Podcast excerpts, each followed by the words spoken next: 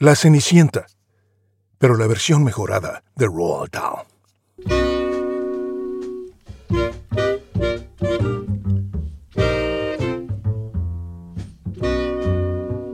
Si ya nos lo sabemos de memoria, diréis. Y sin embargo de esta historia tenéis una versión falsificada, rosada, tonta, cursi, azucarada, que alguien con la mollera un poco rancia consideró mejor para la infancia. El lío se organiza en el momento en que las hermanastras de este cuento se marchan a palacio y la pequeña se queda en la bodega a partir leña. Allí entre los ratones llora y grita, golpea la pared, se desgañita. Quiero salir de aquí, malditas brujas. Os arrancaré el moño por granujas. Y así hasta que por fin asoma helada por el encierro en el que está su ahijada. ¿Qué puedo hacer por ti, Seni querida? ¿Por qué gritas así? ¿Tan mala vida te dan estas lechuzas? Ah, frita estoy, porque ellas van al baile y yo no voy. La chica patalea furibunda. Pues yo también iré a esa fiesta inmunda.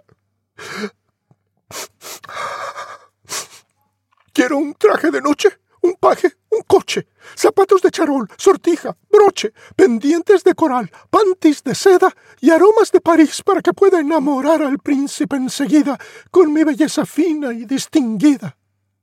Y dicho y hecho, al punto Cenicienta, en menos tiempo del que aquí se cuenta, se personó en palacio, en plena disco, dejando a sus rivales hechas cisco.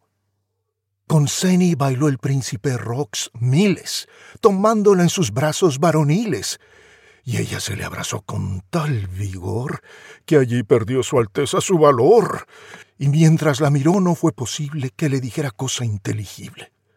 Al dar las doce, Ceni pensó, Nena, como no corras, la hemos hecho buena. Y el príncipe gritó, No me abandones, mientras se le agarraba a los riñones, y ella tirando, y él echó un pelmazo hasta que el traje se hizo mil pedazos. La pobre se escapó medio en camisa, pero perdió un zapato con la prisa. El príncipe embobado lo tomó y ante la corte entera declaró La dueña del pie que entre en el zapato será mi dulce esposa, o yo me mato. Después, como era un poco despistado, dejó en una bandeja el chanclo amado. Una hermanastra dijo, Esta es la mía. Y en vista de que nadie la veía, pescó el zapato, lo tiró al retrete y lo escamoteó en un periquete. En su lugar, disimuladamente, dejó su zapatilla maloliente.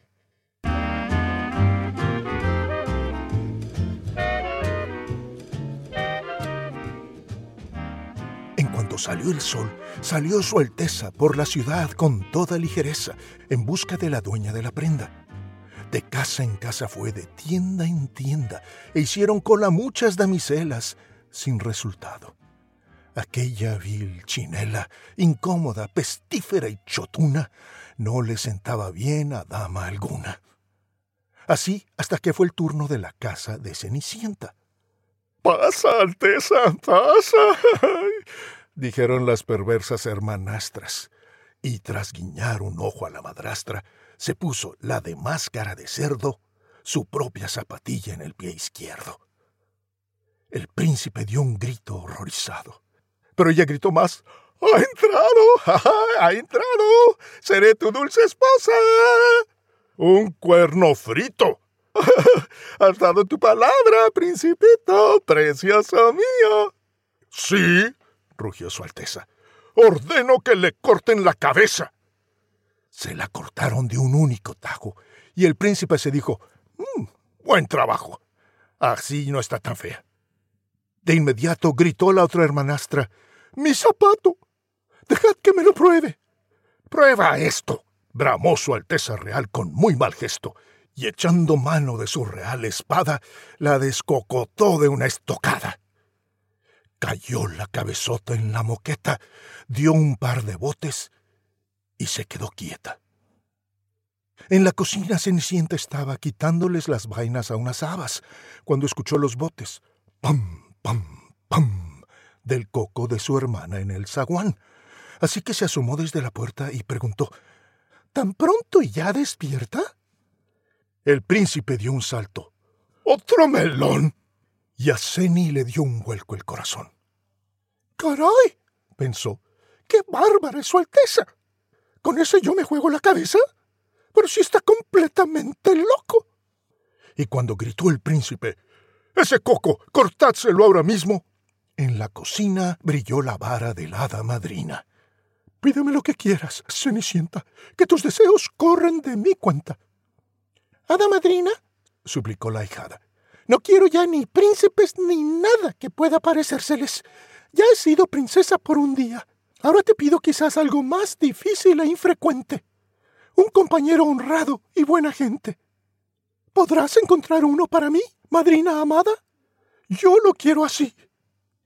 Y en menos tiempo del que aquí se cuenta, se descubrió de pronto Cenicienta a salvo de su príncipe y casada con un señor que hacía mermelada. Y como fueron ambos muy felices, nos dieron con un tarro en las narices.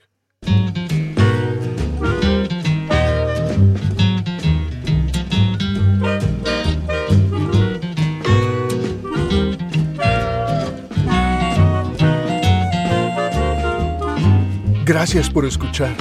Soy Gabriel Borges, actor profesional de. Visítame en gabrielvoice.com y en murmullosradiantes.com para bailar más con Cenicienta en la disco del palacio.